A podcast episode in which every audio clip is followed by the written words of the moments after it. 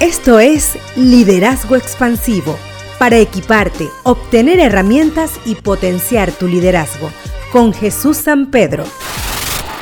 Hola, un gusto compartir nuevamente sobre estos temas de liderazgo. Hoy conversaremos sobre las perspectivas y usos del coaching. Un coach, ya sea interno o externo en la organización, es esa persona que faculta a otros a que se generen las transformaciones y los cambios positivos. ¿Cómo lo hace? Al implementar un sistema de apoyo que incluye rendición de cuentas y motivación constante.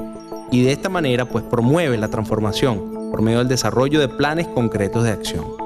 Tomando algunas ideas del autor Slava, el coaching puede verse dentro del ámbito organizacional en tres perspectivas que a continuación les comento brevemente. En primer lugar, puede verse como un servicio de apoyo al líder en procesos de cambio ya sean personales u organizacionales. En este caso, un coach acompaña al líder a través de sesiones personalizadas que le van a ayudar a atravesar más adecuadamente situaciones retadoras en lo personal. Por ejemplo, una nueva posición, un nuevo equipo, desarrollando una nueva habilidad. En segundo lugar, para que el líder esté adecuadamente entrenado para ser coach.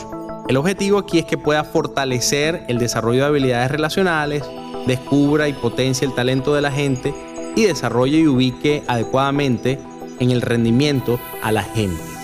En tercer lugar, como estrategia de gestión o modelo organizacional. En esta perspectiva, el coaching definitivamente va a influir y a empoderar la cultura organizacional, ya que va a ser adaptado estratégicamente al modelo gerencial que desea tener la organización. Estas tres perspectivas permiten entender el contexto y el uso del coaching y además generar una transformación en la cultura organizacional. Síguenos en las redes sociales como Liderazgo Expansivo.